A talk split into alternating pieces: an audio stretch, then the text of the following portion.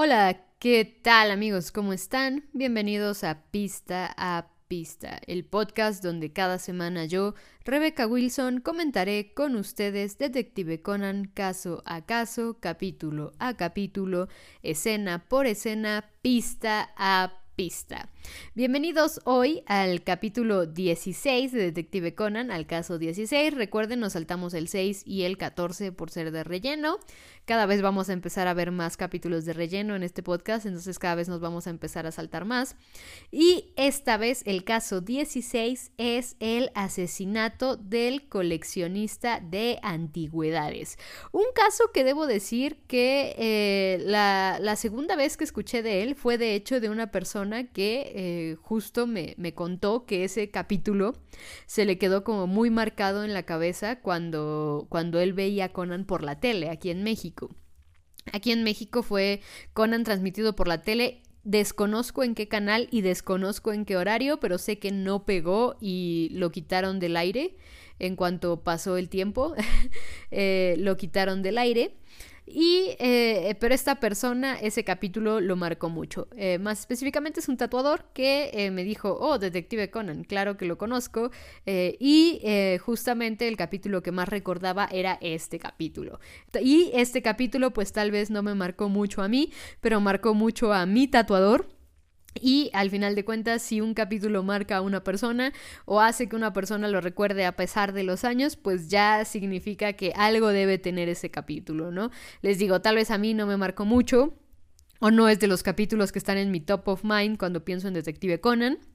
Pero definitivamente es un, es un caso interesante, es un caso donde Kogoro casi se nos va, casi se nos va Kogoro en este caso.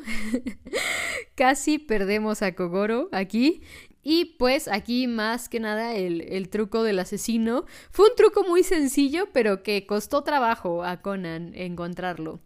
Y pues aquí lo vamos a comentar, ya saben, como siempre, escena por escena. Y pues empezamos obviamente como siempre con la presentación de cómo es que Conan es Conan.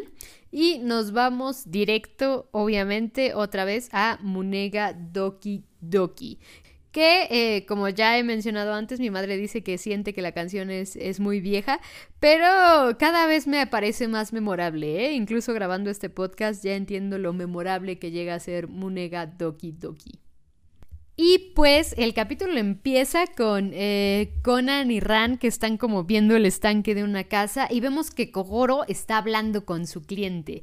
En este caso es un hombre que parece ser que lo contrató para que investigara a su esposa y le dice, en efecto, su esposa le está haciendo infiel.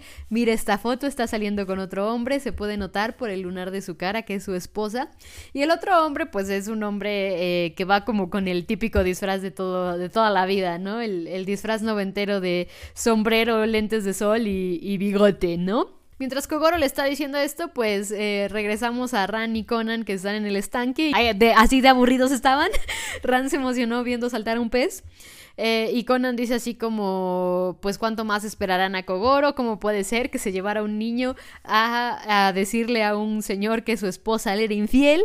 O sea, eh, Conan obviamente se pega a los asesinatos, se pega a las personas secuestradas, se pega a encontrar personas desaparecidas, pero eso sí, él no investiga infidelidades. o sea, le aburren mucho las infidelidades y de hecho, si mal no recuerdo, hay un caso canon donde él lo dice, o sea, donde él él dice que investigar infidelidades es algo que no hace porque no le gusta. Este, entonces, creo que aquí es interesante porque es la primera vez que lo, dicen más o menos explícitamente. O sea, es, es, algo como que queda implícito, explícito. O sea, no lo dice directamente. No me gustan las infidelidades o no me gusta investigar infidelidades. Eh, pero sí es cierto que eh, eh, al menos aquí parece molesto de que, de que lo haya llevado a, la casa de, un señor. Digo, me, me parece normal que a Conan no le gusten tanto las infidelidades porque creo que... Y de hecho no creo, o sea, creo, eh, literalmente, o sea, eh, Rani Shinichi y el amor de Rani y Shinichi, al menos TMS en el anime siempre ha estado representado por la flor de Verónica, que es justamente la flor que representa la fidelidad. O sea, literalmente eh, Ran y Shinichi sí son como, o sea, sin ser novios ni nada, siempre fueron como muy fieles uno al otro, ¿no? Al menos desde que se sabían enamorado uno del otro. Eh, Shinichi un poco antes que Ran, ya veremos eso mucho, mucho más adelante y Ran, un poco más reciente, pero también eh, siempre, siempre fiel a sus sentimientos por Shinichi desde el momento en el que lo sabe, ¿no? Entonces, pues, eh, no me parece extraño también que, que Conan no le guste investigar casos de infidelidad, pero después eh, regresamos a Kogoro con el hombre, que le dice el hombre quién es el hombre de esta foto, pero Kogoro no sabe. En ese momento tocan el timbre, el hombre dice así como abran la puerta, tocan el timbre, pero el mismo hombre automáticamente recuerda que el servicio de la casa es una casa muy grande, es un señor de dinero. El servicio de la casa eh, lo sacó de la casa, en pocas palabras, para que pudiera estar solo con Kogoro, ¿no? Para que no vieran que estaba investigando a su esposa con, con un detective. Y entonces es ahí cuando él sale y se ve que recibe a alguien y le dice, vamos al cobertizo, ¿no? Entonces eh, se ve que pasa un tiempo, no, no se sabe si mucho o si poco, pero se ve que pasa un tiempo y empieza a sonar el teléfono. Kogoro al principio lo deja sonar, pero cuando ve que nadie contesta sale muy malhumorado y camina hacia el teléfono para ver si él lo puede contestar, pero justo antes de que llegue al teléfono, pues cuelgan. Mientras pasa esto, pues eh, Conan le dice a Ran que si no escuchó algo extraño, Ran le dice que no, no escuchó nada extraño y vuelve a ver otra elipsis de tiempo, ¿no? Ahora ya está oscureciendo, ya, ya es, eh, está el atardecer, el cielo ya no es azul, ya es rojo me faltas tú, como dice la canción. Eh, y obviamente Conan vuelve a mencionar, ¿no? Que el hombre está tardando y suena el teléfono. Kogoro abre otra vez la puerta y en ese momento cuelgan. Solo suena una vez y cuelgan. A Conan le parece raro, pero vuelve a pasar, ¿no? Vuelven a llamar y vuelven a colgar al primer ring, ¿no? Eh, Kogoro dice, ¿saben qué? Basta, voy a ir al cobertizo, pero en cuanto Kogoro va al cobertizo se escuchan gritos de mujeres. Aquí es cuando Conan y Ran deciden ir hacia el cobertizo donde estaba eh, Kogoro, donde decidió ir Kogoro. Y pues aquí vemos que eh, llega el servicio de la casa y justo como el servicio de la casa no reconoce a Kogoro, pues se asustan y por eso gritaron, ¿no? Y en eso llega la señora de la casa, ¿no? La señora de la casa dice quién es, es un ladrón y Kogoro automáticamente se presenta, no, soy un detective que contrató a su esposo, a pesar de que su esposo le dijo que no dijera nada. Kogoro se, tapa la boca, pues eh, le dicen que dónde está el señor. Kogoro dice, se fue al cobertizo y ya tiene rato que no regresa. La gente del servicio pues va al cobertizo y en ese momento hay un pequeño, pequeño clip de comedia donde la señora le dice a Kogoro, a ver, suéltame cuánto encontraste de mí, dime cuánto encontraste de mí y te pago el doble si no le dices nada de que tengo una aventura, ¿no? Una aventura con otro hombre. Pero se vuelven a escuchar eh, los gritos de las personas de servicio, entonces corren hacia el cobertizo todos y ahí es cuando ven el cuerpo de este hombre que está masacrado, ¿eh? O sea, hay sangre por todos lados, hay cortes por todos lados, está todo hecho patas para arriba en ese lugar. Y aquí es donde Kogoro le da a Ran la señal, la inconfundible señal donde Ran tiene que cumplir eh, su propósito en la vida, que es llamarle a la policía. Pues, eh, en efecto, llega la policía y es Megure el que describe a la víctima. Megure es el que pregunta si él sabía algo sobre espadas. No sé si pregunta si conocía alguna técnica o algo así como tipo el kendo. Creo que no menciona kendo. Pero hay muchas otras más artes marciales con espadas en, en, Japón y en el mundo. Entonces, no sé si pregunta por alguna arte marcial en específico. Y de hecho la señora le contesta sí, que era tercer dan. Eso significa, eh, obviamente, que ya era bastante avanzado, ¿no? Cuando, cuando llegas a la parte de, de danes es justo, bueno, al menos en, en, karate era como cinta negra primer dan, segundo dan, tercer dan, etcétera, etcétera, etcétera.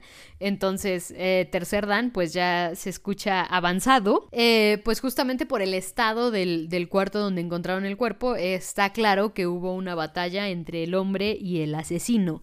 debajo del cuerpo del hombre hay una agenda con los visitantes y obviamente pues entre los visitantes eh, están los que empiezan a llegar como sospechosos, ¿no? La policía eh, captura dos y el tercero eh, aparece un poco de la nada, pero en pocas palabras es el médico del, señor, del, del, hombre de la casa, del, de la víctima, es el médico que hacía visitas semanales de acuerdo con la esposa, es un escultor que eh, conocía a este coleccionista de antigüedades. Y eh, obviamente Kogoro dice el que falta es el asesino, así que el asesino es Suwa, pero en ese momento aparece el tal Suwa que eh, también venía a visitar a esta persona, pero Conan ve sus manos y le dice, señor, es usted un espadachín.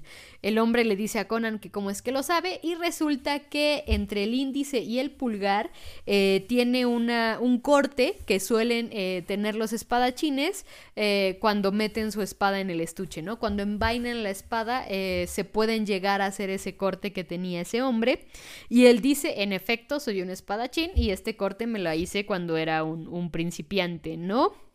Eh, es por eso que el principal sospechoso se vuelve este hombre eh, espadachín y empiezan eh, por él para preguntarle su coartada y su coartada en pocas palabras era estuve meditando en mi doyo y no hay nadie que pueda confirmarlo, una coartada nada sólida, pero mientras ven que su coartada no es nada sólida, Ran dice que hay algo raro con la espada porque está al revés, Ran es la que nota que la espada está al revés y entonces Conan dice, es cierto, si vemos la foto que está ahí colgada en la pared, se ve que eh, la espada está al revés, ¿no?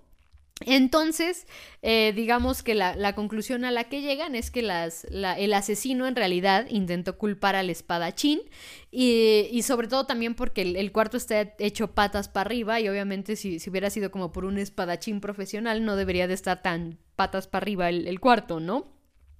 Aquí es cuando empiezan a preguntar las coartadas de las otras personas y pues el escultor dice que él le debía dinero a este hombre y que iba a pedirle que si le daba un poco más de tiempo. Eh, el, la espadachín eh, Suwa también iba a, entregarle un dinero que le debía a este hombre. Parece ser que eh, más que un coleccionista de antigüedades, asumo que era algo así como Rick, así de Rick, parece falso. era como una, un tipo, como un pawner. Eh, como un, señor que le dejaban cosas para empeñar, supongo en este sentido antigüedades, y justo él prestaba dinero y si no le daban el dinero, pues él vendía las, las antigüedades, como una pawn shop, pero como un monte de piedad, pues, pero eh, en este caso supongo que no era como un, no sé, no era como, ajá, no era como tal cual una casa de empeños como tal o una pawn shop, sino más bien él, él hacía esos deals con estas personas. Y por último, pues el médico, ¿no? Y cuando eh, Conan se acerca al, médico, nota que, que, huele a perfume de mujer, ¿no? Huele a perfume de mujer. Y entonces Conan empieza a oler a todas las mujeres porque Conan es un grosero. Conan es un grosero que no tiene reparo en oler a todas las mujeres que están en el recinto. Eh, cuando llega a, oler a Ran, porque llega a oler a Ran, eh, Ran le dice, Conan, es muy grosero que estés oliendo gente. Y Conan obviamente se sonroja y le dice, ay, perdón. Y ahí es cuando eh, choca con la mujer de la víctima y ahí es cuando nota que la mujer de la víctima huele igual que el médico. la mujer huele igual que el médico. Entonces eh, Conan lo hace saber a todo el mundo, señora, usted y el médico huelen igual. Y aquí ya, eh, pues es obvio para todos, ¿no? O sea, para el espectador, para Conan, para Ran, para todo el mundo, es obvio eh, que el doctor es el amante de la mujer. Y aunque al principio pareciera ser que el doctor iba a intentar negarlo, la mujer es la que dice, no hay que ocultarlo mal, sí, salgo con el doctor, soy la amante del doctor, y el doctor no pudo ser el culpable porque eh, mientras asesinaban a mi esposo, él y yo estábamos en, un hotel. Pero obviamente eh, Kogoro le dice, así como bien pudieron ponerse de acuerdo y que esa haya sido la coartada. Entonces, pues obviamente no cuela, ¿no? Tomando en cuenta las circunstancias, pues que la mujer diga estábamos en el hotel, pues no cuela, no cuela, no cuela tanto. Y entonces, pues, en pocas palabras, ninguno de los sospechosos, de los tres sospechosos, tiene una coartada sólida y Conan se pregunta quién será el asesino. Ninguno tiene una coartada sólida, de momento solo sabemos que uno de ellos sabe usar una espada, pero la espada estaba al revés y el cuarto estaba hecho un caos. Entonces, eh, eso pudiera hacer que quisieran inculpar a este hombre que sí sabe usar una espada y en realidad fuera alguien que no fuera un experto espadachín. Eh, a pesar de que este hombre era un tercer Dan, y entonces Conan obviamente se está preguntando quién de los tres puede ser. El escultor, el médico amante o el otro hombre que eh, también era un espadachín y que también iba a entregarle dinero que le debía a este hombre. Y pues eh, aquí se da algo muy típico en Conan, que es Conan pensando, mientras están los, los tres sospechosos apareciendo en pantalla y nos vamos a un corte a comercial. Regresando del corte a comercial, vemos que Conan está revisando los mensajes. El primero es del doctor, eh, diciéndole así como su cita va a ser a tal hora. El segundo es de Suwa. Y eh, Suwa parece ser que llamó eh, y también llegó antes de lo citado, ¿no? Eh, después de, ver estos dos mensajes, el escultor es el que dice, yo también llamé, yo también dejé un mensaje y de hecho en el mensaje hasta digo que lo mataría. el escultor más honesto de la vida dice eso y le preguntan a qué se refiere con que lo mataría. dice, bueno, es que me amenazó con vender una de mis esculturas. Y le dije que eh, pues eso, ¿no? Si la vendía la mataría. Le preguntan qué escultura es y resulta que es una escultura de dragón que Conan nota que hay algo raro, ¿no? Y lo hace notar. Dice, oiga señor, ¿no es raro que su escultura es la única escultura eh, que quedó intacta en todo este relajo del cuarto? Esta escultura curiosamente no tuvo ningún daño. Entonces Kogoro concluye, obviamente, que él es el asesino, ¿no? Porque cometió, digamos, eh, dos errores fundamentales, que sería colocar mal la espada y no dañar su preciada escultura, ¿no? Aparte de esto, Megure dice, también mintió sobre el mensaje porque no hay ningún mensaje de él. Y el señor dice, sí, o sea, sí dejé un mensaje y Conan piensa, es que sí pudo ser posible porque el teléfono sonó tres veces. Eh, Conan piensa, pero ¿por qué dice que dejó un mensaje si no hay ningún mensaje? Y ahí es cuando Conan razona que una persona dejó un mensaje extraño, ¿no? No sabemos cuál de, los dos sospechosos que quedan, además del, del, escultor que no tenía mensaje, uno de los dos dejó un mensaje extraño y entonces Conan piensa en quién pudiera ser el asesino, ¿no? Y bueno, mientras también Megure pregunta si hay algo de valor en el, en el cuarto, la señora dice, ahí está la llave de, mi marido, eh, y abre un cajón y dice, oh Dios mío, no está aquí la llave. Pero después abre otro cajón y dice, ah, aquí está. Y le dicen así que, por favor, señora, por Dios, estamos en una investigación, ¿qué, qué le pasa? Y la señora dice, no, es que yo juraría que mi marido me dijo que la llave estaba en ese cajón, ¿no? Y ahí es cuando Conan se da cuenta que los cortes de los cajones no encajan entre ellos. Lo que hace es pedirles una cámara instantánea porque noventas, porque estamos en los noventas. y entonces, pues una cámara de rollo no le iba a servir, necesitaba una instantánea, una Polaroid. Entonces Conan pide una cámara instantánea a las, a las chicas eh, de servicio y dice que la cámara la pide el inspector, porque Conan siempre dice que la cámara la pide alguien más, él nunca pide nada. él solamente es el achichincle de la gente, es el ghost detective. Y eh, ya que tiene la cámara, toma la foto, espera a que se revele, pero mientras está esperando a que se revele, Kogoro lo regaña, le dice no te metas, ya te he dicho que no te metas, deja de entrometerte, niño. Eh, después del regaño, Conan dice, bueno, alcancé a sacar la foto y saca su, su cúter, que, que Conan preparado para todo tenía un cúter, y empieza a cortar la foto, ¿no? Empieza a, cortar la foto y eh, conecta los pedazos de la foto, ¿no? Las, las piezas, encaja, encaja las piezas de la foto y descubre quién es el asesino. Y dice, sí, yo tenía razón, ya sé quién es el asesino. Y eh, dice que ya ha resuelto el misterio, ¿no? Mientras todo esto pasa, pues Kogoro y Megure se quieren llevar al escultor a la, a la, a la comisaría, porque él es el más sospechoso, digamos, en, en, este momento. Pero Conan duerme a Kogoro, como siempre, con su reloj anestesiante, duerme a Kogoro. Y es eh, Conan con la voz de Kogoro diciendo que el verdadero asesino sí es el espadachín, sí es Suwa. Y que en realidad eh, más bien Suwa eh, planteó todo para que pareciera que lo querían inculpar a él, aunque él sí fuera el asesino. Y entonces él le dice, ¿realmente puedes culparme por las conjeturas? Y él le dice, no, estoy seguro que tú fuiste el que, el que asesinó a este hombre. Y entonces eh, dice que dejó la escultura intacta a propósito para eh, culpar al escultor. Y aquí es cuando Suwa dice, sí, pero en sí ni nos conocemos, no, no sabía nada de él, ¿cómo es que voy a saber que su escultura es valiosa? Y ahí le dice, pues porque escuchaste su mensaje de voz, que él está muy insistentemente diciendo que dejó. Tú escuchaste su mensaje de voz, descubriste que la escultura era valiosa y decidiste que era un buen plan para inculparlo a él. Y entonces él dice, sí, pero escuchar el mensaje, borrar el mensaje, y grabar un mensaje nuevo también lo pudo hacer el doctor, porque el doctor también dejó mensaje aparte de mí y le dijo, no, es que aparte tu mensaje estaba raro, ¿no? ¿Cómo es que venías a buscar a alguien si había la probabilidad de que no estuviera o que estuviera ocupado? Y entonces él dijo, no, yo sabía que iba a estar aquí, entonces esto es como todo muy circunstancial, ¿no? Le vuelve a asegurar, estoy seguro de que tú lo mataste, y entonces aquí es cuando eh, pide la atención de todos los espectadores en los cajones y empieza a decir justo eh, cómo mover los cajones para, para juntar las piezas del rompecabezas, y justamente los cajones tenían Suwa escrito en hiragana, ¿no? Ya ordenados.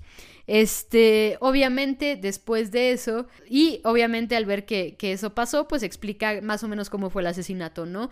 Eh, cuando fue atacado, este hombre lo que hizo fue eh, marcar o, rayar en los cajones el nombre de Suwa, y ahí es eh, cuando Suwa decidió revolver los cajones, cortarlos un poco más para que no se notase que había un mensaje ahí oculto, pero como si iba a ver raro que solo los cajones tuvieran cortes, pues decidió cortar todo el cuarto, ¿no? Hacer un verdadero eh, acá meretquetengue, ¿no? Eh, Megure pregunta, ok, pero ¿por qué lo mató? Y aquí es cuando ya viene la confesión del asesino. Lo mató porque ese hombre vendió la, espada de su familia, una espada que había pasado por generaciones.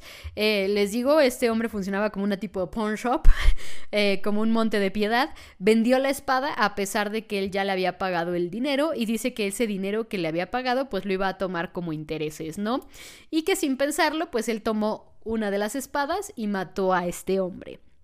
Eh, obviamente para explicar cómo es que mató a este hombre, desenfunda otra espada, que es la que tienen los forenses, que también los forenses, ¿qué les pasa? Porque tienen una espada ahí al alcance de cualquier asesino. Eh, y, hace como que ataca a Kogoro, pero no lo ataca. Y dice que eh, el hecho de que Kogoro no se moviera ni un milímetro de, su ataque, pues le hace pensar que eh, justamente eh, Kogoro es un gran detective, ¿no? Que lo respeta. Eh, y ya de ahí, pues obviamente confiesa y se lo llevan. Y empieza a sonar step by step que como siempre digo, tras los incontables días, ella lo sigue esperando. Y ya le queda poco a Step by Step. Nos quedan unos cuantos casos y después viene Menkyu, Menkyu Lovers o Menkyu No Lovers que lo odio. odio ese ending, Thank You No Lovers. Pero bueno, eh, después de Step by Step, eh, Ran y Megure están así como, estoy muy orgulloso de ti, papá. Y Megure es como, ya te vuelvo a respetar, Mori.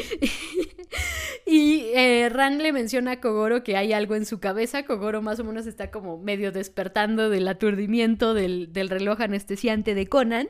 Y entonces es cuando se da cuenta que tiene sangre en la cabeza y empieza a hacer un escándalo, ¿no? Empieza a hacer un escándalo y Conan concluye esto con que Kogoro tenía un arañazo de 3 milímetros, un, gran arañazo eh, en su cabeza y ahí concluye este caso. Les digo, un caso muy sencillo, muy típico de Conan, no, o una vez más, este es otro caso donde no hay tanto crecimiento de personajes, no hay eh, nada del plot principal. Entonces es un caso muy sencillo, casi se cargan a Kogoro, pero es un buen caso. A mí me parece que es un buen caso, a mí me gusta y les digo, a mí no, me dejó marcada, pero sí dejó marcada a mi tatuador que me lo contó bien, me lo contó así como me contó la, la, escena donde este hombre ataca a Kogoro con la espada muy bien, hasta en detalle y con diálogos y todo. Y es justamente, lo dejó muy marcado, a pesar de que no ha visto Conan otra vez nunca más en su vida, después de que lo pasaron en la tele. Él sí conoció a Bobby Jackson. yo no, yo no, yo nunca vi a Bobby Jackson. yo no sabía nada de Conan. Eh, y les digo, no sé ni en qué horario ni en qué canal lo pasaban, solo sé que en algún punto lo intentaron pasar y sé que no pegó y por eso no lo volvieron a pasar. Es, así de simple, así funciona el mercado. Si no funciona, no lo pasas. Y así pasó con Conan en México, al menos. Eh, no sé si fue también parte de, cómo estaba el doblaje y tal, eh, pero, pero no sé. O sea, aquí sí, sí no lo sé del todo. Solo sé que eh, dejó muy marcado este capítulo al tatuador. Y eh, a mí me gusta, este capítulo me gusta, les digo, tampoco es de mis favoritos y tampoco es así como el capitulazo de Conan, obviamente no. Es un caso muy genérico, muy, muy, muy genérico, pero tiene cositas interesantes, el truco del asesino, el hecho de que casi se cargan a Kogoro, casi se lo lleva la huesuda a Kogoro, eh, Ran se iba a quedar huérfana de padre porque Ran tiene a su mamá, o sea, no hemos hablado de la madre de Ran, creo, en este podcast, pero Ran tiene a su mamá, su mamá eventualmente va a aparecer más y más y más y más. De hecho, el capítulo que aparece su mamá, a mí me gusta mucho, ese capítulo donde aparece su madre. Eh, y los capítulos con su madre me gustan en general. Y pues eh, en este caso, eh, Ran casi se queda huérfana de padre, pero por suerte no le pasó nada. Conan estaba. se, lo, se le fue el alma, ¿eh? Yo creo que se le fue el alma y le regresó cuando casi se cargan a Kogoro. Tiene cara de que se le iba a ir el alma al pobre niño, al pequeñín, al chiquitín, se le iba a ir el alma. Eh un capítulo que les digo, eso es como lo que más rescato también. Y la parte esta de te respeto como detective, le dice un asesino espadachín profesional. Y pues les digo, un capítulo muy sencillo, que eh, una vez más, pues no habla mucho de, del plot principal y tal. Es, es un capítulo tranqui, tranqui, es, es, un capítulo tranqui de Conan. Que disfruten los capítulos tranqui porque ahorita ya casi no hay capítulos tranqui en Conan. Eh, para la siguiente semana eh, vamos a saltarnos a el caso y el capítulo 18, la novia de junio. El capítulo 17, y como también les hablaré al principio del capítulo 18, es un capítulo de relleno con niños donde se quedan encerrados en un centro comercial y hay una banda de ladrones. Entonces eh, logran capturar a la banda de ladrones del centro comercial. De hecho, uno de los ladrones estaba vestido como Kamen Jaiba, que recuerden, Kamen Jaiba es como la serie más popular del universo Conan y Kamen Jaiba es como una especie de parodia referencia a Kamen Rider. Y eh, digamos que en este caso, o en esta parte, eh, ese es un relleno. Que eh, no es un relleno que yo diría, uy, sí, véanlo, rellenazo, ¿eh? Buenísimo pero también tiene su lado entretenido. No me parece aburrido.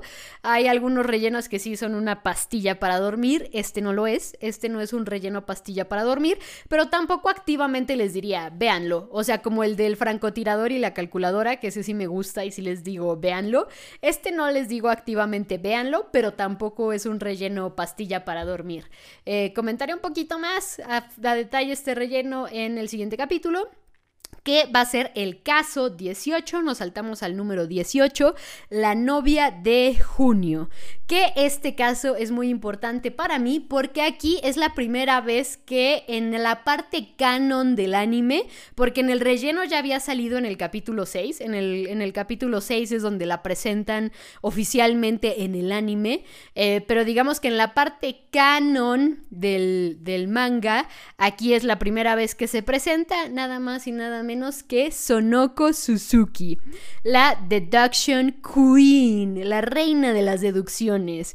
Eh, ya veremos por qué la reina de las deducciones mucho más adelante. No, no tarda tanto en, en, caerle ese mote, bueno, en autodenominarse reina de las deducciones, no, no le dan el mote, ella se lo pone. Al menos Kogoro le pusieron Kogoro el durmiente, o sea, Kogoro no se puso Kogoro el durmiente, pero Sonoko sí se puso la reina de las deducciones, Deduction Queen, Sonoko-sama. Suzuki Sonoko, un personaje que debo decir, al principio me daba mucho igual, o sea, mucho, mucho igual, pero conforme fue avanzando la serie fue un personaje que me empezó a gustar más, más, más, más y más. Luego, en las películas donde acentúan mucho su amistad con Ran también, fue así como Sonoko es de mis personajes favoritos y su amistad con Ran es de mis cosas favoritas. O sea, de verdad me encanta mucho la amistad de Ran y Sonoko, es, es una amistad que es muy pura. Sea, y es que es curioso porque al principio no se ve tanto así, pero mientras más avanza la historia, Gosho fue moldeando mucho mejor la amistad. Eh, obviamente, Gosho. Gracias, Gosho. Te odio y te amo al mismo tiempo. Entonces, eh, Sonoko fue, fue evolucionando, digamos, eh, indirectamente como personaje, o sea, no es una evolución que se dé dentro de la historia, sino más bien dentro de la escritura de Gosho. Y Sonoko se vuelve alguien que para mí es como un referente de amistad. O sea, Sonoko y Ran se vuelven para mí un referente de amistad eh, dentro de lo que avanza el anime de Detective Conan. Y obviamente también en las películas que se ve muy resaltada también la amistad de Sonoko y Ran en casi todas las películas. Eh, son un niña y mugre, eh, y Ran. Sonoko es la mejor amiga de Ran. Eh, y aquí, digamos, es la primera vez que en el canon nos la presentan en este capítulo. Eh. No es el primer capítulo donde nos la presentan en el manga, si mal no recuerdo, pero este es el primer capítulo que nos lo presentan en el anime, en la parte canon. En la parte no canon, Sonoko sale en el capítulo 6. En el, en el relleno de San Valentín, ahí es cuando la presentan. Eh, y de hecho, he escuchado varias veces como el dato curioso de Sonoko solo la iban a usar una vez, pero les gustó usar a Sonoko y por eso siguió apareciendo. Eh, tengo entendido que eso es lo que pasa. Creo que la primera vez de la primera vez que sale Sonoko es cuando van a la montaña, ¿no? Al asesinato de la montaña en el manga, en el manga. Pero bueno, el chiste es que más o menos está eh, está ese ese ese dato curioso que lo he visto muchas veces, pero no sé si es real eh, que esto, que Sonoko iba solo a aparecer una vez, pero pero a la gente eh, pero les gustó usar a Sonoko o a la gente le gustó Sonoko, no sé cuál de las dos es exactamente la razón y Sonoko siguió apareciendo. A mí les digo, al principio Sonoko me daba igual, no me caía mal, pero no me caía bien. Y como fue avanzando la historia, Sonoko me empezó a gustar más, más, más, más, más y más. Y les digo, eventualmente su amistad con Ran para mí se volvió eh, una gran amistad, o sea, una amistad que me gusta mucho en ficción, punto. O sea, en cualquier tipo de ficción, o sea, la amistad de Sonoko y Ran creo que es de mis amistades favoritas en ficción. Si no es que incluso hasta la favorita. Tendría que ponerme a pensar en todos los trabajos de ficción que he visto, pero definitivamente las películas y más adelante Gosho hacen un gran trabajo en moldear esta amistad y en enseñar esta amistad como lo que es. Entonces, bien ahí, Gosho, bien ahí. Eh, eso es lo que veremos la, la, siguiente semana en El asesinato de la novia de junio. Eh, que eh, debo decir también de este caso tiene algunas cosillas perturbadoras, pero, pero ya las iremos explorando al respecto. Ya iremos explorando la perturbación de este caso. La comentaré también al final de ese caso porque me perturba un poco, bastante, mucho, demasiado. Pero bueno, eh, una vez más, muchas gracias por escuchar este podcast. Nos veremos la próxima semana en la novia de junio. Ya saben, pueden dejarme sus comentarios y sus opiniones en mi Twitter, arroba Repson con doble S, o en los comentarios de mis videos de YouTube. Una vez más, muchas, muchas gracias. Nos vemos la próxima semana aquí en Pista a Pista, el podcast donde cada semana yo, Rebeca Wilson, comentaré con ustedes Detective Conan, caso a caso, capítulo a capítulo, escena por escena, pista a pista. Muchas, muchas gracias. Hasta la próxima, detectives.